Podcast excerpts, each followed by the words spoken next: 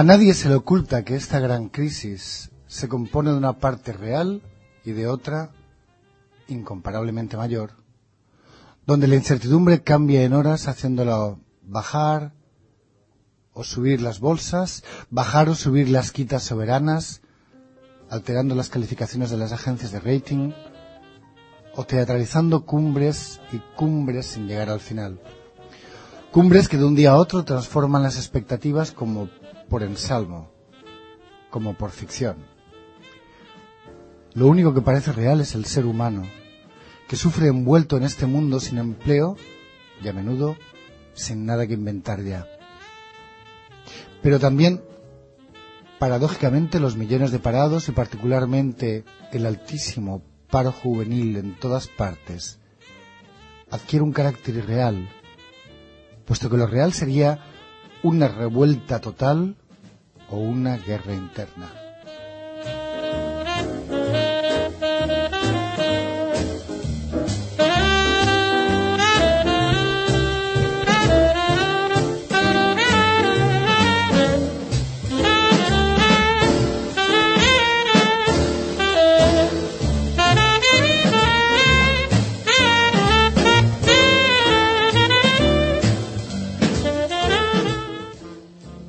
Algunos de los ministros de Finanzas ya lo han insinuado más de una vez. dentro de la Unión Europea. ¿Guerras civiles? ¿Guerras para ganar fuentes de energía en el tercer mundo? Un analista internacional como Jeremy Rifkin alerta en la tercera revolución industrial sobre el importante salto entre el par compuesto por automóvil, petróleo de la época anterior al binomio Internet, energías renovables, tras un gran colapso. La insignia del coche, como motor general, se desvanece en un automóvil sucedáneo silencioso. El humeante motor desaparece en el vacío de la transparencia eléctrica. Todo lo pesado, en fin, se hace ligero, sea en los teléfonos o en los ordenadores. Todo lo visible se hace casi intangible, sea en la informática o en la física. La técnica que gira hacia lo virtual se corresponde con la economía que se desliza hacia la ficción total. Miles de millones de dólares que repetidamente inyectados nunca serán suficientes para recuperar la salud, interminables recortes presupuestarios que nunca acaban por estrangular el mal. Matan, sin embargo, unos y otros a millones de personas tal como en una guerra sin bajas militares y cientos de millones de bajas civiles.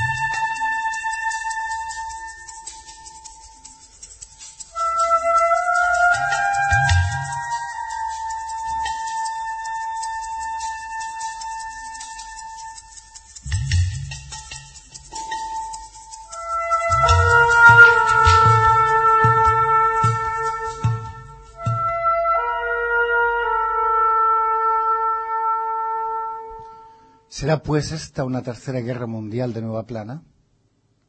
Primera plana. Falsa como todo lo sensacionalista, transparente como todo lo auténtico, indeterminable como lo genuinamente actual. La ficción nunca es enteramente una irrealidad, sino la realidad más invenciones incrustadas en ella, tal como yogures con algunos supuestos trozos de fruta. La sociedad de ficción se presenta, decía el historiador Jacques Beinac Débat, noviembre-diciembre de 2009, como una colosal acumulación de valores sin valor. Y casi nada escapa a su movimiento de devaluación de lo real. Valores individuales y colectivos, valores morales y valores sociales, valores artísticos y valores económicos, valores fiduciarios y valores financieros, son falsificados y al cabo desvalorizados. De este modo, sin el peso del valor, las situaciones vuelan de un punto a otro. A un abismo sigue otro abismo más y a un borde del precipicio sigue otro precipicio horas después. Nada se colapsa realmente cuando todo se halla, en verdad, colapsado los políticos trajeados, los bancos centrales en coro, la codicia de los altos y malditos ejecutivos, el delirante poder de los mercados. Todo parece pertenecer al reparto de un film en cuyo nudo se encuentra la impotencia para bajar a la tierra, la ficción que domina y planea sobre el cosmos del sinsentido. ¿Respuestas? Soluciones, explicaciones. He aquí lo que declaraba a mediados de octubre Joseph Stiglitz, Premio Nobel de Economía en 2007. Si no tenemos una mejor comprensión de las causas de la crisis, no podremos implementar una estrategia eficaz de recuperación. Y por el momento no tenemos ni lo uno ni lo otro. ¿Qué tenemos, pues? Cábalas, fantasías, especialistas chiflados, recetas mostrencas, políticos sin fuste, fantasmas, aporías.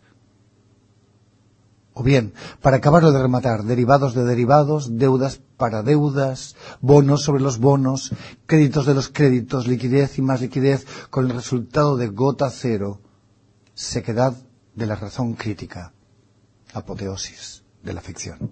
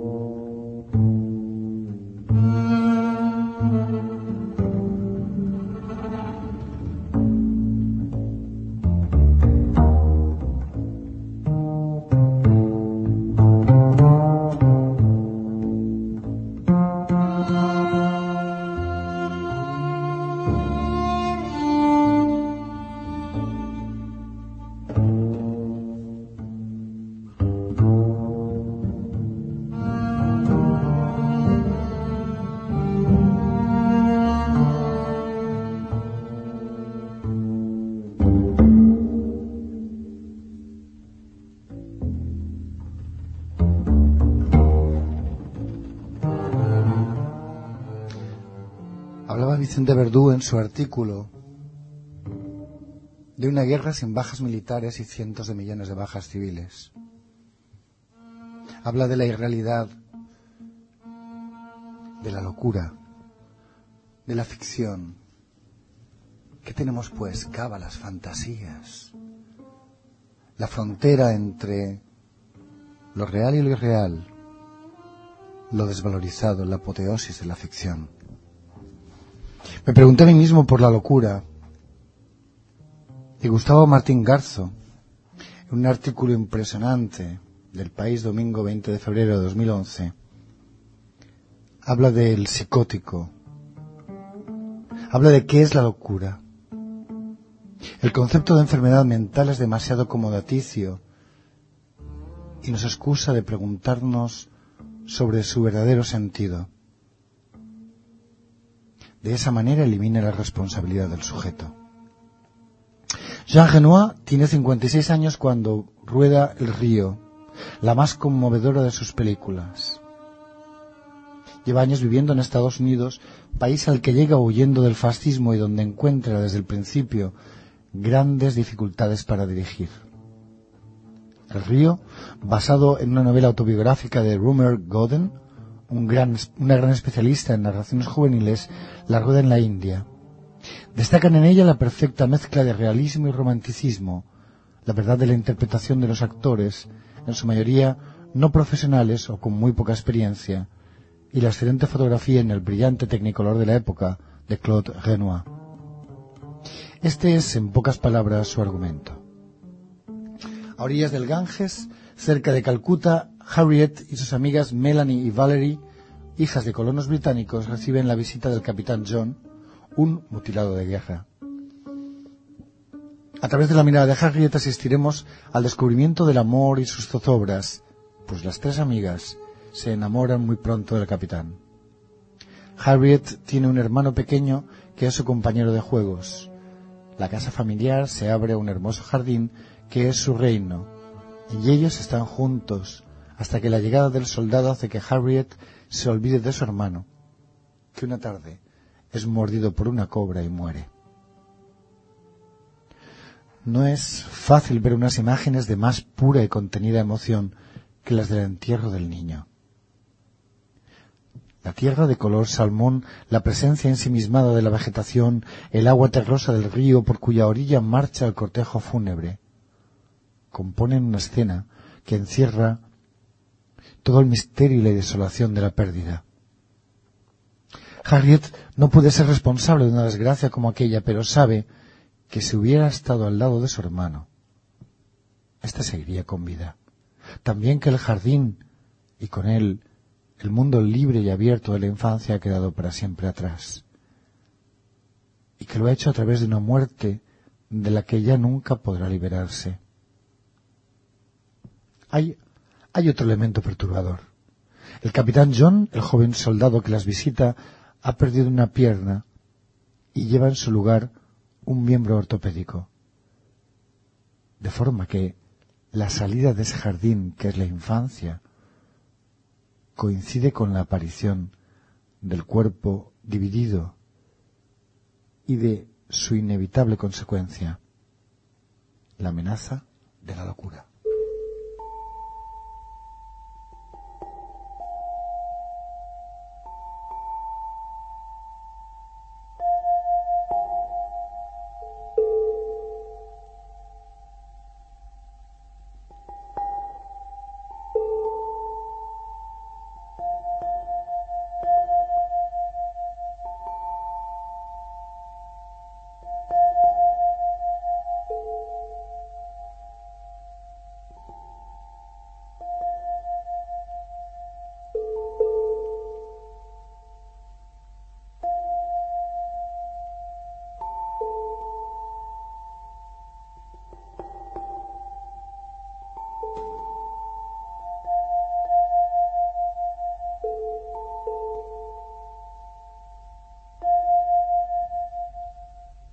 Μοιάζει χειμώνας ο καιρός που έχω φύγει και τη χαρά του χρόνου έχασα.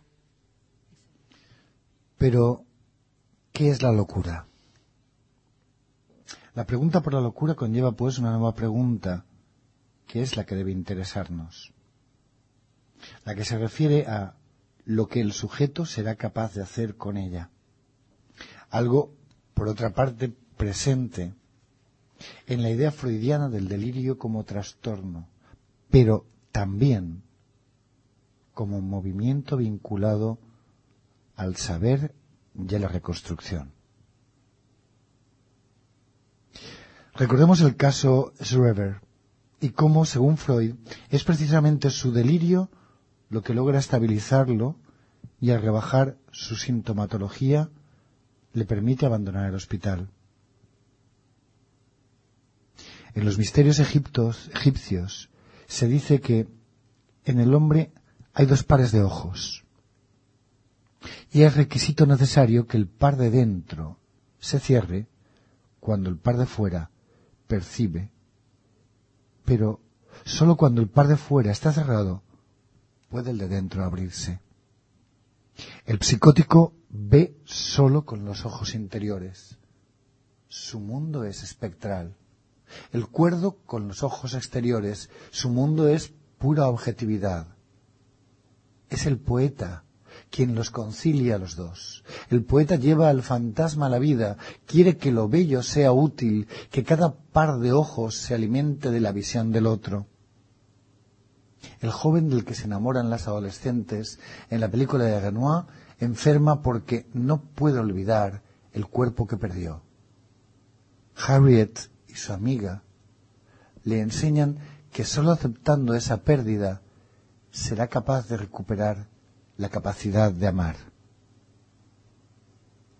Los amantes recuerdan a los psicóticos, dado que el amor, como en la psicosis, supone una ruptura, la entrada cualitativa en una experiencia distinta. Los que aman son hablados por otras voces, su identidad se fragmenta y para reunificarse necesitan algo cercano al delirio. Pero el amor, antes que con la locura, tiene que ver con la poesía, ya que aunque es cierto que el amante delira, lo que quiere sobre todo es vivir entre los demás. El psicótico quiere que la realidad se someta a sus sueños, el amante que sus sueños se hagan reales. Ambos acuden al mercado de los cuerpos, pero mientras la psicosis nos dice que nunca encontraremos en él lo que perdimos, el amor nos dice que debemos arreglarnos con lo que nos ofrecen, nos ofrecen en ese mercado. Recordemos el final del, del mito de Orfeo. Orfeo, tras perder a Eurídice, es troceado por las vacantes que diseminan su cuerpo por el bosque. Su cabeza va a parar al río y las aguas lo arrastran. Mientras lo hace, no deja de cantar. Michel Foucault dijo que la locura es la ausencia de obra. La obra supone la aceptación de la pérdida. El delirio es su negación. El canto del poeta habla del regreso, del encuentro con el mundo, el delirio del cuerpo espectral, un cuerpo que no puede volver. Todos los psicóticos tienen un cuerpo así. Todos han perdido partes de sus cuerpos y deliran tratando de recuperarlos. La locura es el regreso de sus trozos perdidos. El doctor Frankenstein construye un cuerpo con ellos, un cuerpo que solo puede ser el de un psicótico, pues está hecho de fragmentos de otros cuerpos, de otras vidas distintas. Debemos aprender a mirar esos cuerpos heridos.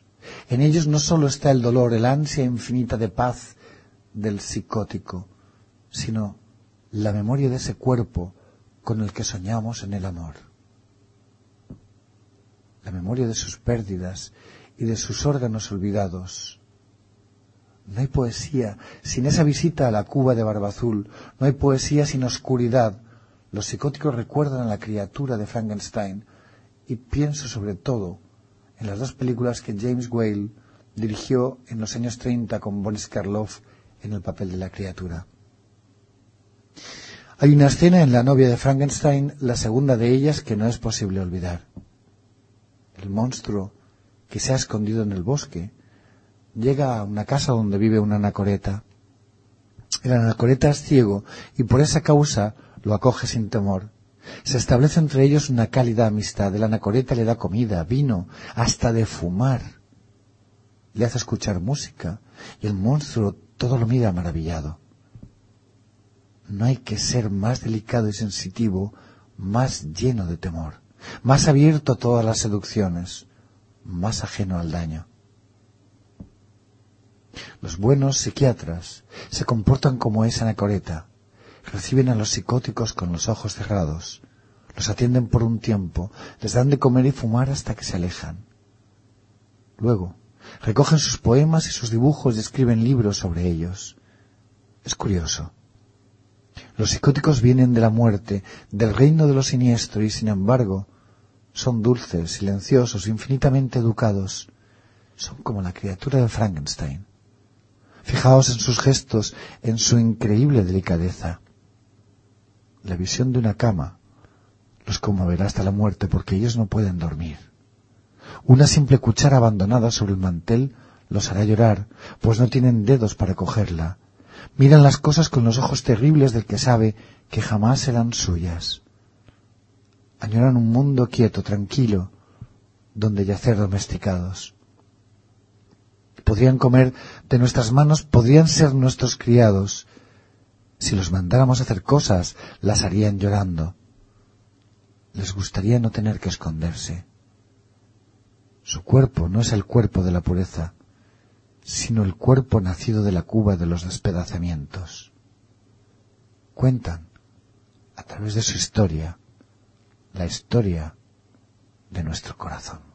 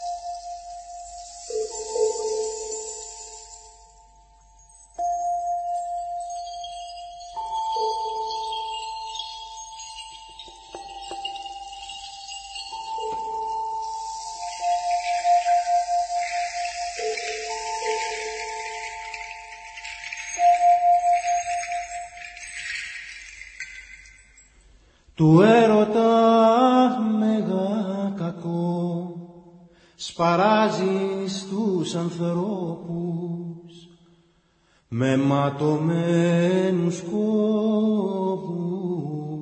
Αυτοί που αγάπησαν ξεχνούν. Όμως της Κύπριδας το σιωπηλό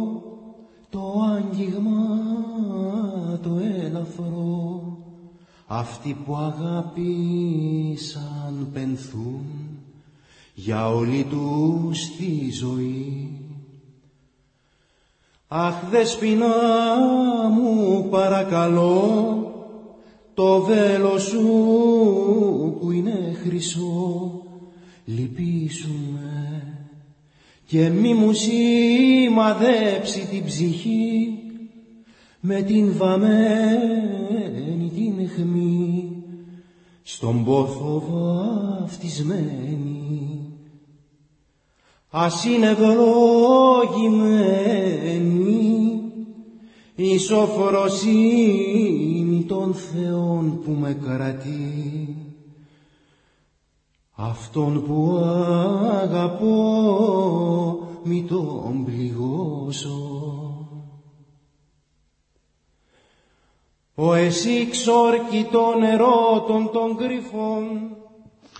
La espontaneidad, la honestidad y la veracidad que sustentan nuestras acciones han dotado a esta movilización de una gran capacidad de expansión. Esta movilización, nuestra movilización, enlaza con el descontento, la indignación y el desengaño que las personas cada día sienten con más fuerza ante la situación general, haciendo que las conciencias individuales se activen y contribuyan a que las movilizaciones se generalicen a nivel global. Se ha logrado un elevado grado de autonomía y la confluencia de un extenso grupo de personas con una motivación común, cambiar el estado de las cosas. La gente ha comenzado a relacionarse entre sí de un modo distinto, colaborando juntos sin una metodología preestablecida, pero con un fin común, construir un espacio social que cubra los servicios básicos necesarios para una ocupación indefinida del espacio físico. La campana reivindicativa de Plaza Cataluña, además de constituirse como uno de los focos de protesta más activos del país, ha originado un marco adecuado para la aparición de algo radicalmente nuevo, algo increíble de lo que muchos de nosotros estamos comenzando a tomar conciencia la emergencia natural de una auténtica revolución social interna, algo que hemos podido vivir y sentir intensamente los que nos hemos involucrado en el proceso y hemos vivido en el campamento.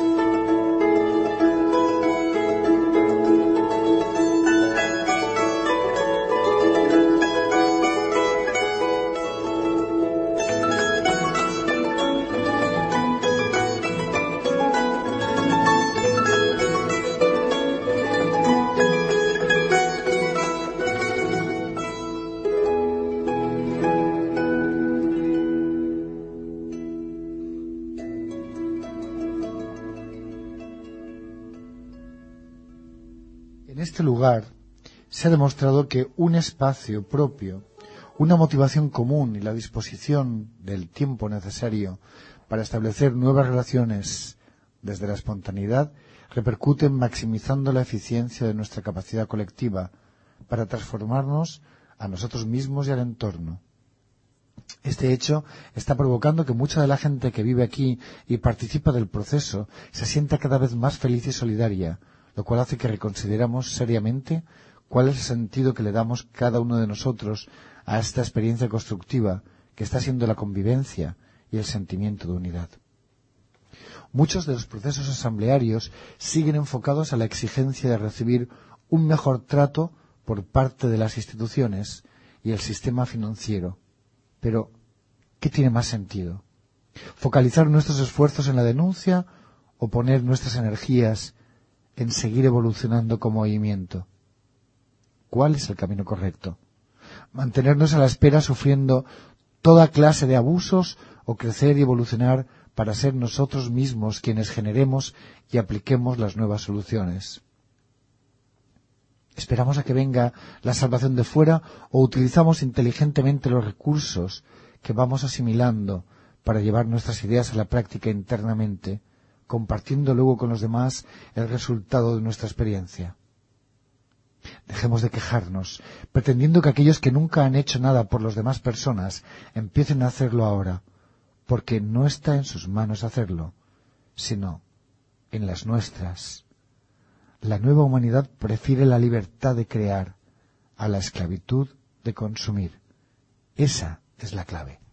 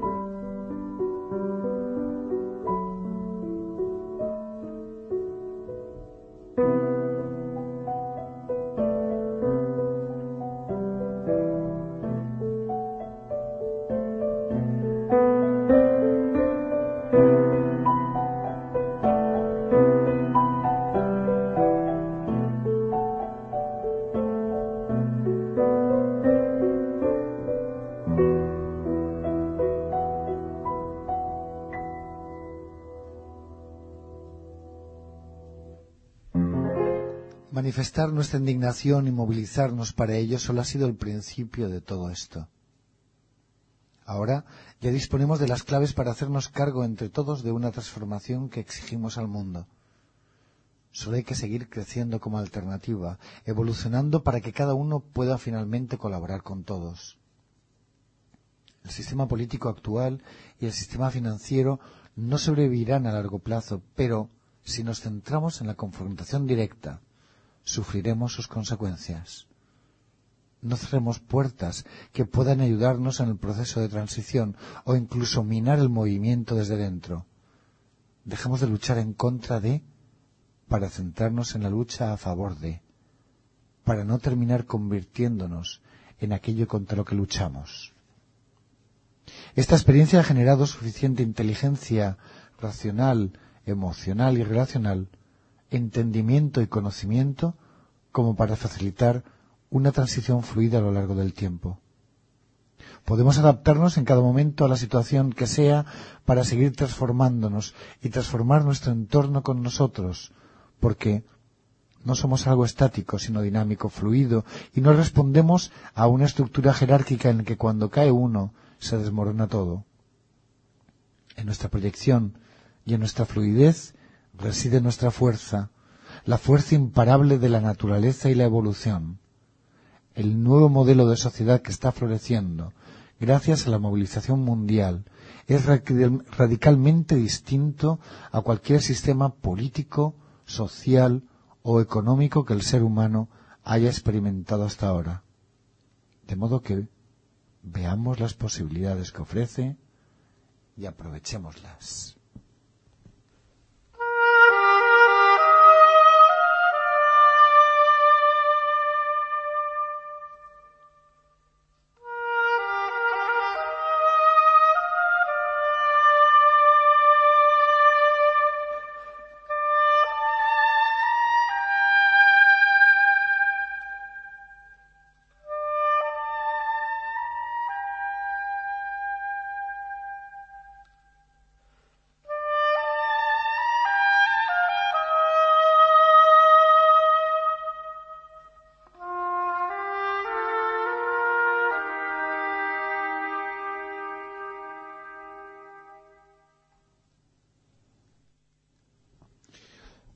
Cuando los recursos se comparten y se usan para el bien común, el manejo del dinero queda obsoleto internamente. Cuanto mayor número de recursos se socializan, mayor capacidad de transformación del medio y menor dependencia de las oligarquías financieras. Las posibilidades que ofrece este nuevo modelo económico extendido a nivel planetario se puede ver en que el movimiento social global es un organismo social evolutivo. Un organismo es una entidad viva con la capacidad de aprender de su relación con el entorno, crecer, reproducirse, disolverse y evolucionar en cada nueva generación. Además de reorganizarse internamente para adaptarse mejor y sobrevivir. Démonos cuenta de lo que implica internamente este movimiento social global. Estamos co-creando juntos un organismo social donde los individuos se relacionan de un, de un, modo nuevo y mucho más efectivo. Y eso es lo más valioso de todo que estamos siendo partícipes del nacimiento de una nueva sociedad esencialmente fluida y orgánica. Y como organismo, tenemos que empezar a pensar en nosotros mismos como tal, reflexionando a cada paso que damos sin quedarnos atrapados en la perspectiva que teníamos en el paso anterior, pudiendo aplicar todo lo que hemos aprendido de la naturaleza, para poder aplicar al movimiento la inteligencia acumulada tras millones de años de vida en la Tierra.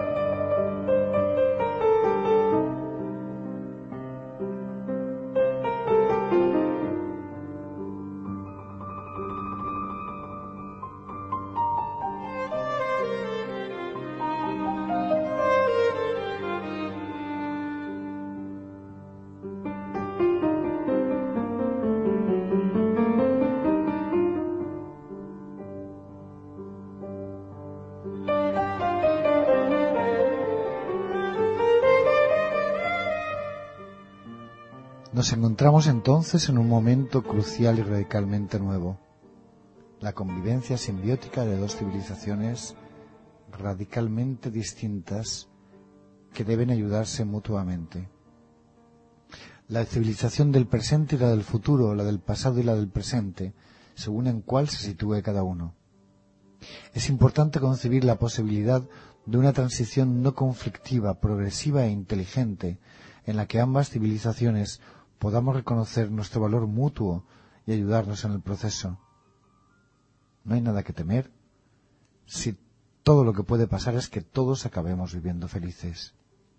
Dificultades las habrá, pero tratemos de no ser nosotros mismos los que dificultemos el proceso.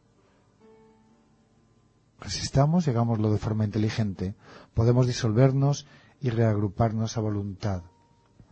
Seamos fluido y demos ejemplo para que no nos puedan criminalizar. En el departamento de sinergia nos hemos dado cuenta de la emergencia de pequeños microfascismos en el sistema de toma de decisiones. El proceso asambleario es un lugar y un momento donde exponer ideas, preocupaciones y propuestas para tener un feedback general con los asistentes a la asamblea. Aquí tienen lugar las consultas para políticas concretas que pueden afectar a todos, pero no todo se debe someter al voto masivo. Después de cada exposición, aquellos interesados en debatir alternativas pueden ponerte en contacto con esa persona y crear una comisión para trabajar juntos.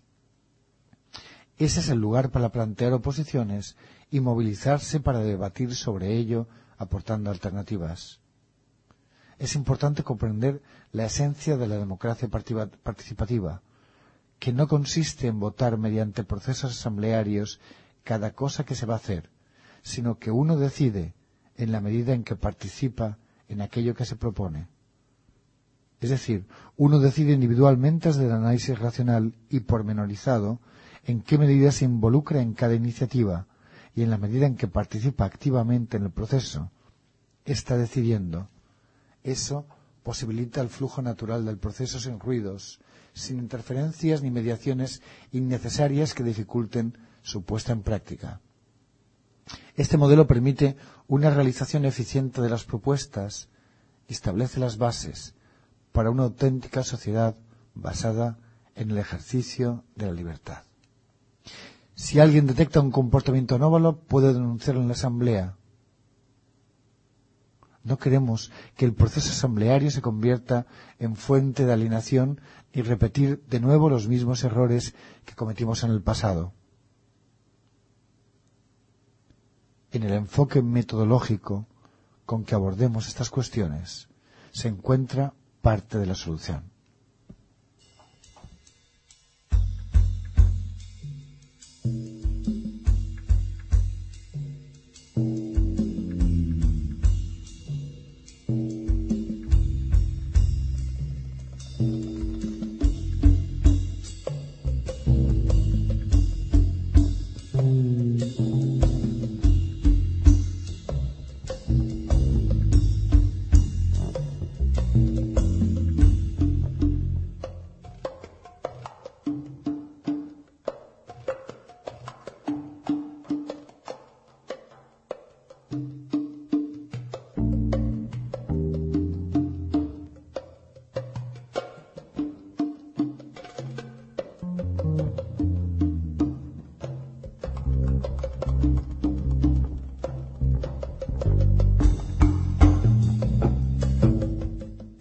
Estado-Nación de Gaia, contamos con la posibilidad, según el derecho internacional, de declararnos nación distribuida de pleno derecho para poder ampararnos en el derecho internacional y amplificar así nuestra capacidad de transformación y poder representativo en el marco global.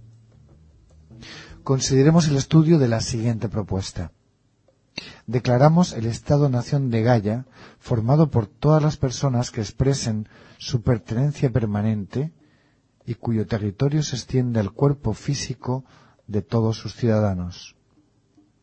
Su gobierno es consensual y holocrático y tiene capacidad para entrar en contacto con otros estados, independientemente de su reconocimiento por estos, según el artículo 3 de la Convención de Montevideo sobre derechos y deberes de los Estados. Todos los ciudadanos de Gaia podrán mantener cualquier otra nacionalidad para estar amparados por ambos modelos durante el proceso de transición. Cada ciudadano de Gaia es un miembro independiente autocrático regulado solo en caso de declaración de conflicto por los individuos de su entorno mediante consenso holocrático. Eso significa que cualquier agresión física que reciba un ciudadano de Gaia será considerado una violación del territorio de la nación de Gaia.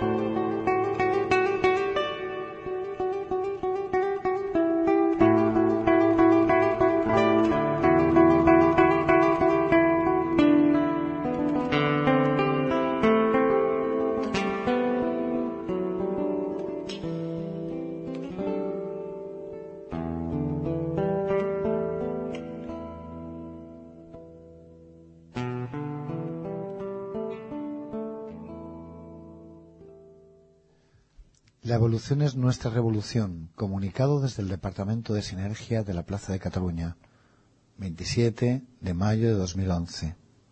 Este es el texto que hemos leído, pero la vida continúa, la historia continúa, y este verano, en Madrid, sucedió algo que recordó a Amador Fernández Sabater una propuesta de Lawrence de Arabia para...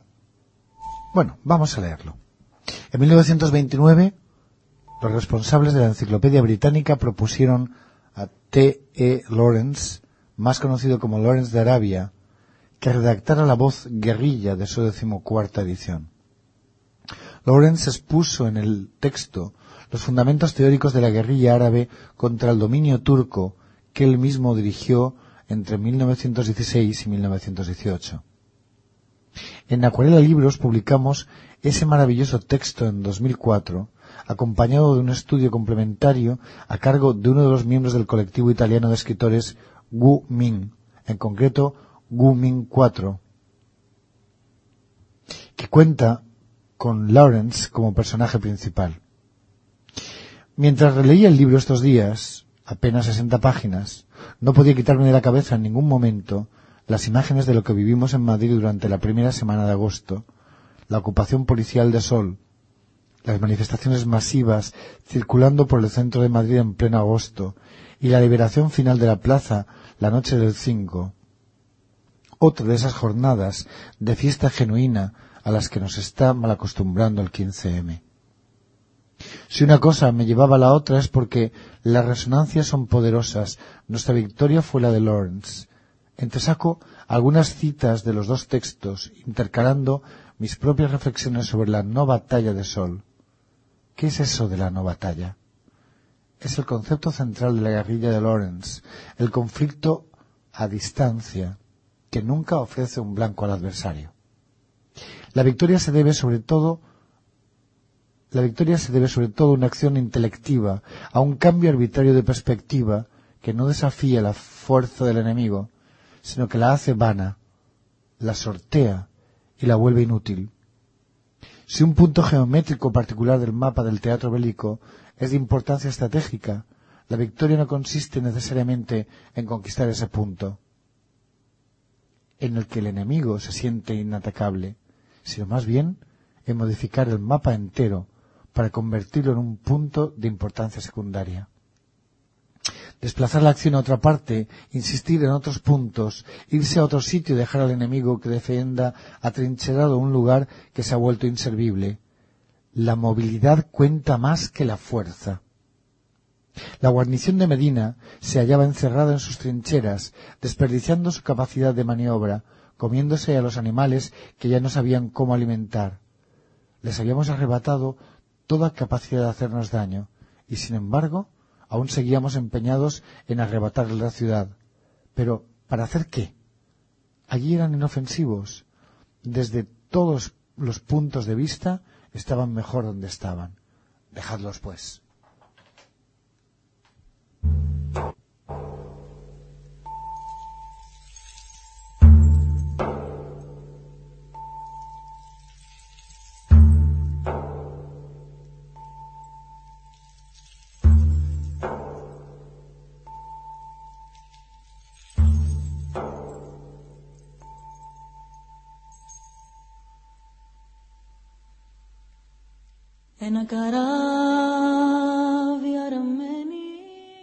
Sol fue nuestra Medina. El martes día 2 de agosto desalojaron de malos modos los restos de la acampada y el punto de información. Prácticamente presentaron la operación policial como una operación de limpieza. Arrancaron, por ejemplo, nuestra hermosa placa y la arrojaron a un contenedor. Y así nos sentimos muchos borrados del mapa sin mediar palabra, como si solamente fuéramos basura, como si no hubiéramos existido nunca. Decidimos demostrarles que se equivocaban. Y ese mismo día por la tarde nos autoconvocamos pacíficamente en Sol, ya ocupado por la policía. Éramos muchísimos, más de lo que ningún cálculo había podido anticipar. La primera idea era reconquistar la plaza, pero se trataba de un objeto imposible. La relación de fuerzas nos era claramente desfavorable. Durante un largo rato estuvimos allí parados, haciendo ruido frente a los cordones que la policía había establecido en cada una de, los, de las nueve arterias de la plaza. ¿Qué hacer? De pronto un grito. Chao, chao, chao, nos vamos a Callao.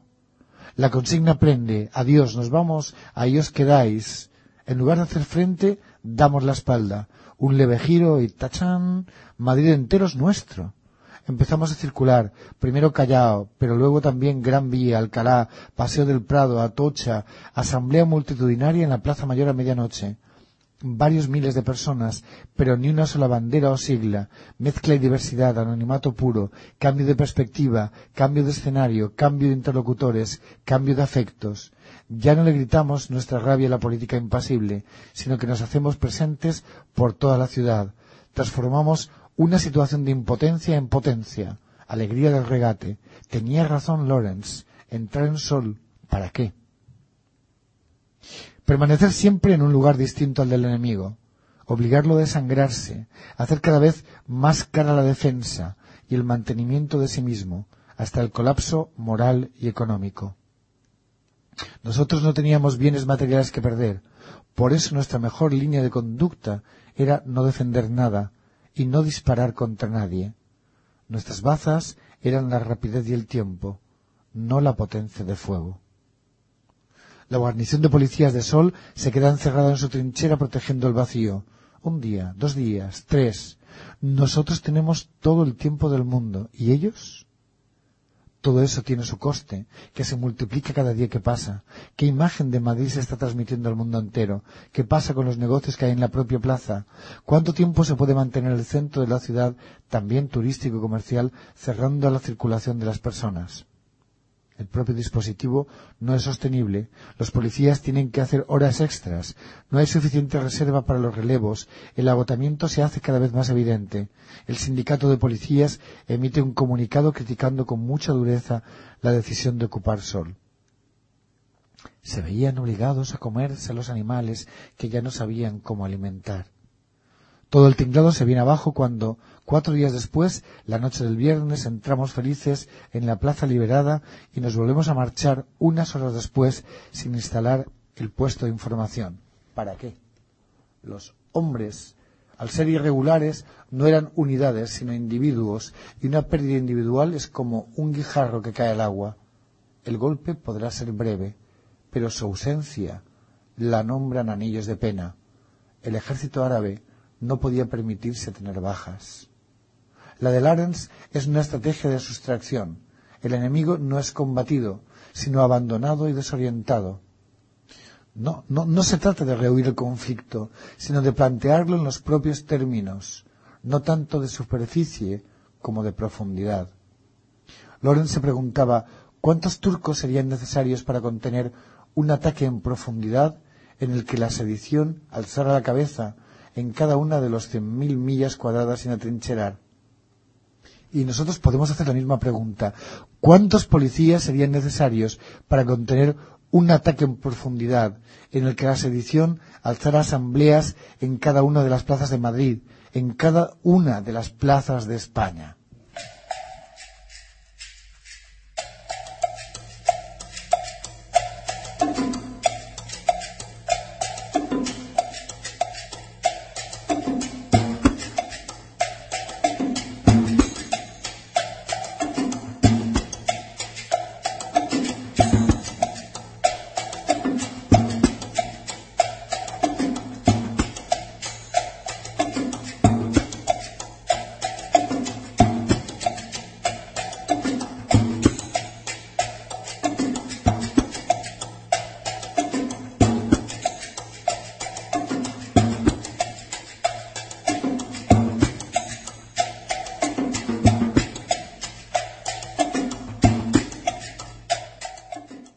Realidad nuestro peor enemigo somos nosotros mismos.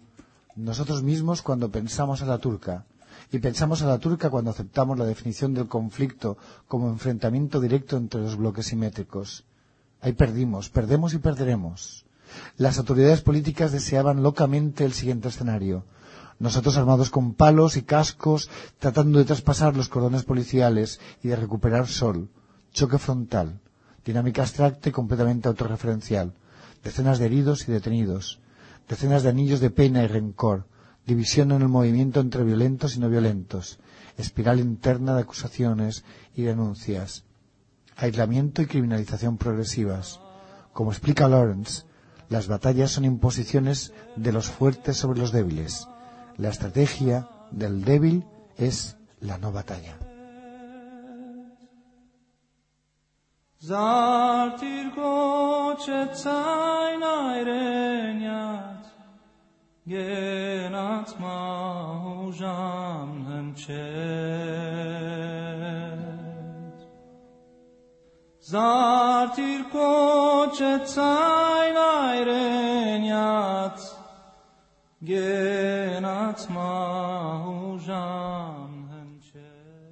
El enemigo es una contingencia, no un referente de acción. La presencia o ausencia del enemigo es un asunto secundario. La guerrilla de Lorenz no es una guerrilla antiturca, no se define a partir de los turcos ni se dirige contra ellos. La libertad que promueve no es una libertad contra, sino más bien libertad de o libertad para.